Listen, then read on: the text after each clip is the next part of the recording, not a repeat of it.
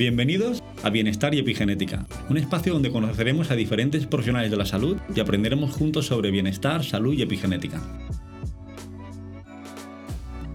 Muy buenas, doctora Andrea Rodríguez desde Argentina. Primero que nada, agradecerle su presencia aquí, dedicarnos su tiempo y nos gustaría entrevistarla y tener un poquito de conocimiento sobre su vida, su actividad profesional y que nos comparta sus experiencias que seguro que van a ser muy interesantes. Bueno, muchas gracias por la invitación. La verdad siempre es un placer hablar con vos. Un placer. Doctora, ¿cómo llegaste aquí? Nos gustaría que nos, eh, nos contara un poquito su trayectoria, nos resumiera un poco todo el camino que le lleva a estar aquí. Bueno, sí, mi, mi recorrido profesional es bastante extenso. Eh, tengo 30 años, este, en junio cumplí 30 años de médica, eh, estudié medicina en la Universidad Nacional de Buenos Aires, luego me dediqué a pediatría, hice la especialidad en pediatría y estuve en el Hospital de Niños durante muchos años, ejercí como médica en el hospital, en uno de los hospitales más importantes de pediatría. Y luego, la verdad que a mí siempre me gustó la medicina estética, la medicina anti-envejecimiento y con el tiempo eh, empecé a, estudiar medicina estética y anti-age eh, y la verdad es que me atrapó, me atrapó, me encantó y terminé dejando la especialidad en pediatría para dedicarme a la medicina estética y la medicina anti-envejecimiento. Eso lo estudié en Argentina, lo estudié en lo que es la, Asociación Médica Argentina y después me fui a la Universidad Complutense de Madrid, donde hice eh, el, un máster en medicina estética y en medicina anti-age. Así que a partir de ahí eh, me quedé atrapada, como digo yo, algunos me dicen, ¿cómo pasaste la pediatría al anti-envejecimiento? Y yo digo que antes acompañaba el crecimiento y ahora acompaño el envejecimiento. Pero en el fondo acompaño y prevengo en las dos, las dos eh, extremos de la vida, ¿no? Correcto. Correcto. Muy interesante porque, como comenta, es de, dedicarse un poco a lo que es el, público infantil, a aquel público que quiere volver a ser infantil, es decir, que no, quiera envejecer. Claro, de alguna manera de bajar los años, sí. Sí, sí, sí. Muy interesante. Y una vez llegados hasta aquí, su día a día, doctor Andrea, ¿y cómo trabaja en su centro ARF Medicina Biológica ahí en Argentina? Bueno, eh, actualmente estoy absolutamente dedicada a medicina estética, medicina anti-age y medicina automolecular. Eh, yo además soy docente de, medicina estética acá en la Argentina y, bueno, también he ido, me han invitado a, en varios países también a, dar, a dar cátedras, a dar cursos. Eh, acá tengo un centro médico que se llama RF, Medicina Biológica, que en realidad estamos dedicados eh, al, bienestar, salud, medicina estética y bienestar en general.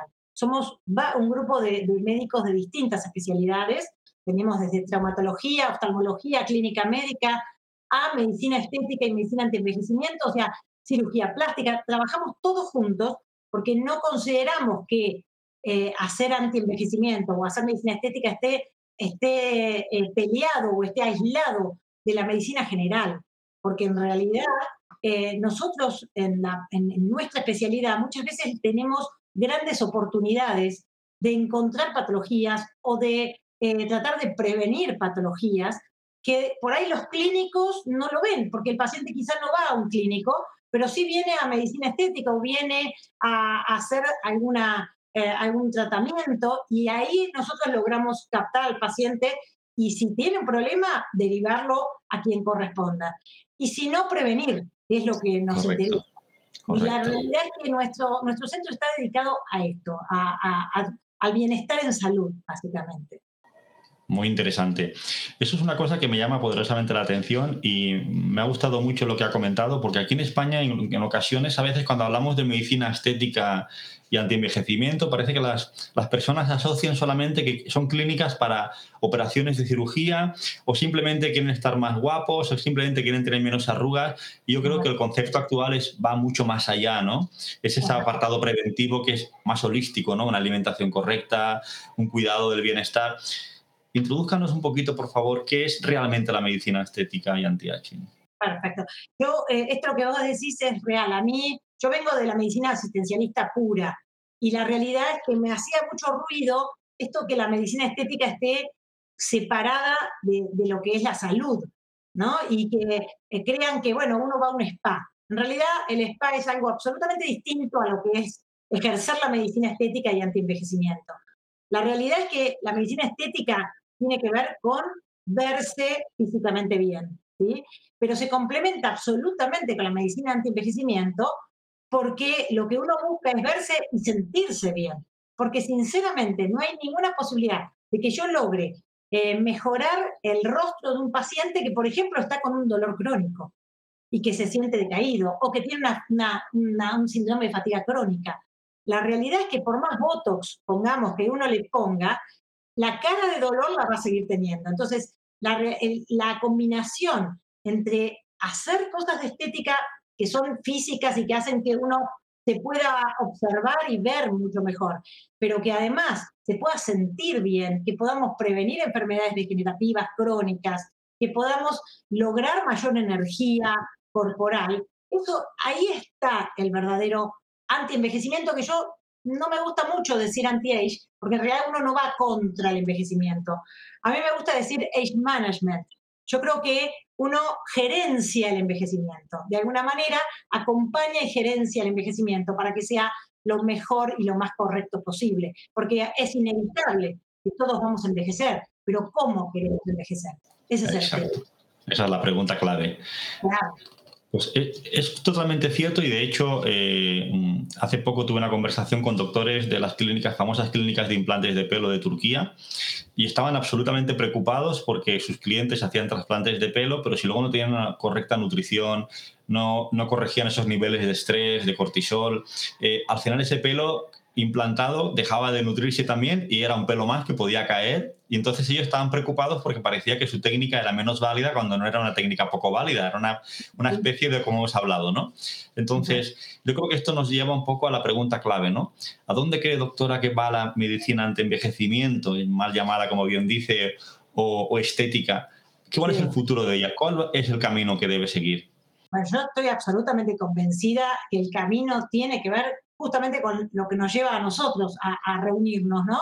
Eh, a la epigenética. Yo creo que claramente nosotros permanentemente estamos trabajando en los factores externos, en los factores ambientales que ese paciente recibe. Eh, a través de distintas cosas, o sea, no podemos mejorar la piel si el paciente, por ejemplo, mantiene, eh, mantiene tomando sol permanentemente. Eh, no podemos mejorar las arrugas si el paciente está alimentándose, no sé, con hidratos de carbono, con grasas eh, malas. O sea, la realidad es que desde lo físico y desde la salud es fundamental los factores externos, que son estos factores epigenéticos que, tan, eh, que tanto se habla y que en realidad lo que nosotros logramos ahora con estos estudios es tener claro cuáles de estos factores epigenéticos inciden más sobre cada persona. O sea, eh, el trabajo personalizado. Yo creo que, que toda la medicina va al trabajo personalizado. Ya no esto de, bueno, pongamos votos, bueno, hagamos tal dieta. Eh, no, o sea, es qué necesita ese paciente, no todos los pacientes en general. Y creo que es básico eh, trabajar con estos estudios. O sea, a mí me cambió la, el ejercicio profesional tener el estudio epigenético, realmente.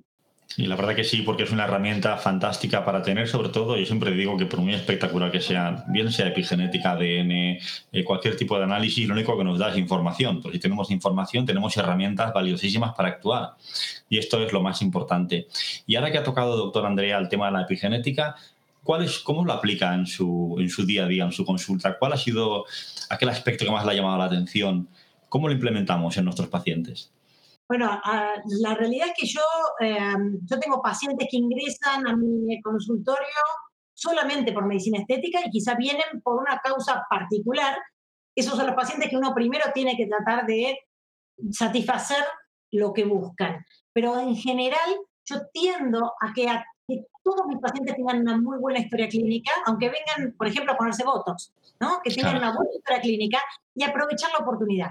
Siempre estoy consultando qué estudios tienen clínicos, cuánto hace que no ven al médico, cuánto hace que no ven al ginecólogo. Y a partir de ahí, yo, eh, a veces a la gente le cuesta más ir al médico clínico que cuando yo les digo, les voy a pedir unos análisis anti-age la gente te dice, ah, bueno, me saco sangre. O, ah, bueno, mm, sacame el pelo. O sea, eh, yo creo que soy una herramienta de oportunidad médica. Entonces, trato de hacerles un screening de, de, laboratorio, trato de hacer un screening clínico y siempre hablo del tema de los factores epigenéticos. Siempre les explico y pregunto su forma de vida, su forma de alimentación, actividad física, cómo duermen, eh, qué, cuáles son sus hobbies, eh, si meditan, si descansan. O sea, la historia clínica es muy importante para ver estos factores epigenéticos. Y, digamos, cuando los pacientes ya empieza a entender que no es solamente ponerse un botox o hacerse un hilo en la cara, sino que es algo mucho más completo el, envejecer. En general ahí ya hablo del estudio de, de cell hablo del estudio de, del cabello y, y, la verdad que la recepción es increíble. La gente le interesa muchísimo eh, el, poder conocerse mucho más profundamente. Y, la realidad es que, a mí me da mucha información, por supuesto, pero le da mucha información al paciente también. Y cuando nosotros hacemos la devolución, la hago yo, la hace la nutricionista, o sea, trabajamos en conjunto para hacer devolución de los estudios. La realidad es que la, gente agradece muchísimo eh, toda la información que le damos y generan cambios reales. Correcto. Yo creo que, como bien ha dicho, la epigenética para mí es una, un test o un análisis, una ciencia que, analiza sobre todo y, conciencia y educa mucho al paciente. Es una cosa que llama poderosamente la atención porque de repente empiezan a tener información de ellos mismos que desconocen. Porque en ocasiones solo saben el factor final, ¿no? O sea, pues no tengo la piel tersa, me cae el pelo, no tengo mucha energía, no duermo bien, tengo psoriasis. ¿Por qué? No lo sé Solucionándolo usted, que es el profesional de la salud. Pero en ocasiones yo no tengo demasiada información de mí mismo. Entonces, cuando adquiero esa información y me conciencio, cuando se educan. Entonces, es cuando empiezan a cambiar, a cambiar, los hábitos de vida. Y a ver, a mí me llega muchas veces gente con patologías que no, no son de medicina anti-age, como tengo un paciente con esclerosis eh, con él, esclerosis lateral amiotrófica, que de hecho yo te he consultado a vos y a Martín, porque por supuesto que no es mi área, y se lo dejo saber claramente, que no voy a estar, no voy a ser yo la médica tratante, pero el estudio epigenético de ese paciente lo benefició tremendamente. Yo a partir de los resultados, lo que hago, como trabajo en medicina ortomolecular, yo eh, hago formulaciones para que el paciente, eh, yo, o sea, yo lo que hago es suplementar al paciente, fuera de darle las indicaciones alimentarias, y de, digamos, de actividad física y de, eh, por ahí, prevención en el caso de, radiaciones, de, bueno, microbiota. Yo además suplemento lo que a ese paciente me, marca el estudio epigenético que yo tengo que reforzar. Y la realidad es que es increíble, sin buscar un tratamiento específicamente para la, ELA, porque sabemos que no lo hay, eh, es increíble el bienestar que el paciente está teniendo y cómo eh, responde mejor a todos los tratamientos habiendo hecho estos cambios y teniendo estas suplementaciones de micronutrientes, ¿no? Sí, sí, eso es una cosa fantástica, porque es, una mayor satisfacción para un profesional que ver que el paciente actúa de una forma tan positiva y responde su, su, bienestar, su organismo, él que siente que está mejorando, no hay mejor forma de trabajar, mejor forma de, ser profesional, que digo yo. Y uno lo ve eh, en, medicina anti-age, por ejemplo, eh, el aumento de la energía, diaria, el mejorar el sueño, eh, el eh, sentir, em, digamos, ganas de hacer muchas más cosas en el día, eh, mejorar la masa muscular, disminuir la masa grasa, mejorar la piel, aumentar el colágeno, o sea, todas estas cosas logramos a partir de las suplementaciones, las indicaciones, la alimentación, o sea, disminuir dolores crónicos, gente que que no, no tiene ninguna patología, pero te refiere, me levanto con dolor en, las rodillas, en los dedos, estoy como rígida, y uno no busca patologías reumáticas y no las tienen, y sin embargo, haciendo cambios alimentarios y con micronutrientes correctos, el paciente empieza a desinflamar esa inflamación crónica, ¿no? Y, eh, y, la realidad es que te dicen, me siento liviano, me siento bien, pude empezar a, a hacer buena actividad física. O sea, esto es el envejecer correctamente. Eso es envejecer bien. Poderse mover, poder pensar, poder seguir con actividades intelectuales. O sea, si uno se traslada a los 70, 80 años, ¿qué es lo que uno quisiera hacer? Y básicamente poderse mover, clave. Eso es clave. Poder pensar, poder estudiar algo y, y, tener intereses. O sea, la realidad, disfrutar. Eso es lo que uno busca en el envejecimiento. Y lo que antes era el envejecimiento, a lo que ya a los 60, 65, mi abuela era vieja, hoy una persona de 60, 65 es joven. Hay gente que cambia de parejas a esa edad, o sea, empieza una relación nueva. O sea, eh, cambió completamente las edades y ahí está la medicina anti-envejecimiento. Correcto, yo creo que es la famosa frase, ¿no? De no darle más años a la vida, sino más vida a los años, ¿verdad? Es decir, llegar con absolutamente energía, con bienestar, con ganas de hacer cosas, y eso es siempre y cuando la persona esté equilibrada. Claro, si llega con dolores, llega con patologías, pues al final es lo que hablábamos, ¿no? No ve gente de 50 o de 40 Correcto, correcto. uno dice, este paciente, esta persona, ¿cómo puede vivir así, ¿no? Sin, sin incentivos, sin ganas, con sintiéndose decaído, mal, y tiene que ver con todo. O sea, tiene que ver con, con, lo intelectual, tiene que ver con el ánimo, con el espíritu, con lo físico. O sea, es el, ser humano es todo. La medicina se ocupó durante muchos años de separarlo, ¿sí? El oftalmólogo, el neurólogo, todo separado. Y la realidad es que lo que uno tiene que buscar es la unidad, porque sinceramente eh, todo tiene que ver con, con, con, la unidad y con la, con la actitud de una persona, ¿no? Y creo que nosotros vamos por ese lado, acompañamos eso. Y un campo muy interesante en epigenética, doctora, que a veces la gente dice, ¿cómo puede tener esto relación con antienvejecimiento, con la, con la estética, ¿no? con, la, con ese bienestar estético de las pacientes? Es el estado emocional, ¿verdad? Como bien hemos hablado, en ocasiones pacientes estresados, deprimidos, no sirve de nada ponerse Botox porque al final eh, hay un desequilibrio, una inflamación interna que le va a provocar una peor recuperación, le va a provocar que sí, va a tener la piel de ciertas zonas del cuerpo más estirada, con mayor, pero no es una salud real, porque por dentro esa nutrición es, errónea. Y a ver, la gente a veces no sabe, pero, por ejemplo, para que nosotros produzcamos colágeno para cualquier lugar, sea para la piel, sea para las articulaciones, eh, necesitamos en el medio donde se produce el colágeno vitamina C, por ejemplo, necesitamos eh, zinc, necesitamos lisina, necesitamos prolina, ¿sí? Para, necesitamos aminoácidos, que a veces eh, no los tenemos en, digamos, en demasía o porque nuestra alimentación no es correcta. Y la realidad es que uno dice, bueno, a ver, ¿y para qué me sirve ver en el test genético si yo tengo que reforzar determinados aminoácidos si yo lo que quiero es tener bien la piel? Bueno, justamente, porque no es lo mismo si, si yo te estoy aportando o te estoy diciendo que te alimentes con determinadas cosas que te van a aportar estos nutrientes, o, como médica te lo puedo suplementar y te lo puedo aportar a, digamos, cómo va a ser tu producción de colágeno. Si yo además te hago algún tratamiento de bioestimulación en la piel, va a responder esa piel muchísimo mejor teniendo en el medio los aminoácidos, o sea, lo que digo yo siempre, los ladrillitos para construir la pared. Correcto, así es, así es.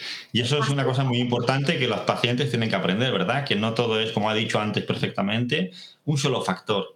El ser humano es una sinergia total entre emociones, alimentación, medio ambiente, todo está unido. El corazón no trabaja sin la cabeza, la cabeza no trabaja sin, sin el hígado y esto es, un, eh, es una sinergia que ocurre en el día a día, en la vida, en la naturaleza, en todos los campos, cosa que por desgracia el ser humano lo hemos como bien ha dicho, dividido, ¿no? Parece que cada uno va por un sitio y no. Todo es una, como bien dice la epigenética, todo pasa por casualidad, no por causalidad. Y pensá que lo, cómo se reivindicó en estos últimos años la microbiota y la parte intestinal. Cuando en una época, no, la verdad que nadie pensaba demasiado en el intestino y hoy lo redescubrimos y, y, no sé, y es muy importante que el paciente mantenga una buena microbiota y, bueno, la información que nos da el test también del tema de, la parte intestinal, de microbiota, de disbiosis, es muy importante, porque por más que nosotros nutramos al paciente, si, si ese paciente está con una disbiosis intestinal, no nos va a servir todo lo que hagamos. Una absorción. O con una intoxicación crónica y necesitamos desintoxicar su hígado primero antes de ir a eh, cambiar su alimentación o darle, o darle eh, alguna medicación o nutrientes. O sea, esa relación antes no la teníamos. Y hoy eh, la medicina creo que, que, avanzó, ¿no? Esta medicina nutrigenómica, epigenética, eh, avanza sobre esa parte que es tan importante para... para sí, sí, es importante, es la base. Para los médicos, para poder actuar. Correcto, es la base, porque al final todo viene de ahí, ¿no? Al final yo pienso que los protocolos tienen que ser como una casa, ¿no? Limpiarla, una buena relación. Luego hace falta absorción, es decir, la microbiota es fundamental. Yo siempre digo a mis pacientes, como si ahora después de limpiar la pintamos. Y una vez está limpia y pintada, viene la tercera parte, que es la nutrición, amueblarla. Absolutamente, me gusta, eso sí. Lo voy a, Lo voy a tomar. y así lo entiende todo el mundo, ¿no? Porque parece que es un protocolo correcto, pero nosotros mismos hay que hacer igual. Claro, es así, es así. Bueno, pues para terminar, doctora, que sé que no tiene mucho tiempo y vamos todos muy ajetreados, eh, ¿qué recomendación haría a otros colegas, a otros profesionales sobre eh, los test epigenéticos que utiliza usted? Eh, ¿Les animaría? ¿Es una fuente de información válida, potente? en todos los cursos que dicto, les comento a, mis alumnos, a los médicos alumnos, la importancia de tener estos test. existen distintos, algunos hacen otro tipo de test, pero digamos, eh, particularmente yo me llevé una, grata sorpresa con, con Cell Wellbeing. Es un, la verdad es que eh, me da muchísima información, tremendamente fidedigna, tremendamente fidedigna. O sea, yo eh, muchas veces tomo la muestra de los pacientes y, y, cuando recibo el resultado, cuando hago la devolución, les digo, bueno, em, por ejemplo, me aparece eh, que tenemos que reforzar el sueño, que tenemos que reforzar las emociones, y ahí el paciente empieza a hablar. Y empieza a decir, ah, sí, ah, no, lo que pasa, yo no le conté, pero tengo tal problema, no, no duermo. Y a veces me miran como diciendo, pero usted... ¿Cómo sabe esto? Haga. Y sí, sí, sí. Es, que es increíble la información que uno obtiene y cómo conoces al paciente y cómo el paciente, a medida que uno le va diciendo, dice, ah, claro, sí, porque a mí me pasa esto. Y, la verdad es que se conocen ellos mismos también. Bueno, esta información me lo da eh, el, trabajo con, con, estos, estas pocas hebras de pelo y, la información que ustedes me, me, envían. Y lo otro que yo también recomiendo mucho es, ¿por qué con ustedes? La verdad es que yo toda duda que he tenido, y hay veces cuando uno empieza con los test, y todavía, habiendo hecho muchos, siempre hay alguna cosita que, que a uno se le presenta con cierta duda por el paciente. Siempre los he tenido a ustedes eh, como apoyo, me han contestado todos los, los, WhatsApp, todo, hasta las preguntas más tontas. Yo a veces digo, ay, le pregunto esto o no, pero eh, con la experiencia que ustedes tienen, es impresionante cómo eh, son tan generosos en, en, en darnos información. Así que sí, sí, yo lo recomiendo y de hecho se lo recomiendo mucho a todos los alumnos cuando doy las clases. Siempre lo, lo refiero y creo que, que, no debería haber, yo creo que, es más, tiene que haber mucho médico clínico que tendría que tener esto. O sea, la realidad es que los médicos clínicos deberían ser o médicos de familia, deberían tener estos estudios eh, para que les aporte mucha información. Creo que somos más los que hacemos automolecular, medicina anti-age, estética, que usamos esto, que los clínicos. Y yo iría mucho más hacia nutricionistas, clínicos, eh, para que, para que lo, lo fomentaría para que lo usen. Pues doctora Andrea Rodríguez, ha sido un súper placer como siempre. Desde Argentina, muchísimas gracias por su apoyo, por su tiempo. Creo que la gente que nos escuche, que nos vea, le va a encantar, porque yo personalmente la admiro muchísimo como profesional y como persona, porque siempre es muy generosa, eh, y eso al final yo creo que los pacientes tienen una inmensa suerte de tenerla y nosotros en el equipo también. Así que mil gracias por su apoyo. Somos una familia. Sí, total, total. Y desde, de verdad, muchísimas gracias desde España y seguro que nos conectaremos más veces y compartiremos más experiencias. Si no quieres perderte ninguno de nuestros episodios, puedes seguirnos a través de la plataforma en la cual nos estás escuchando o de nuestro canal de YouTube.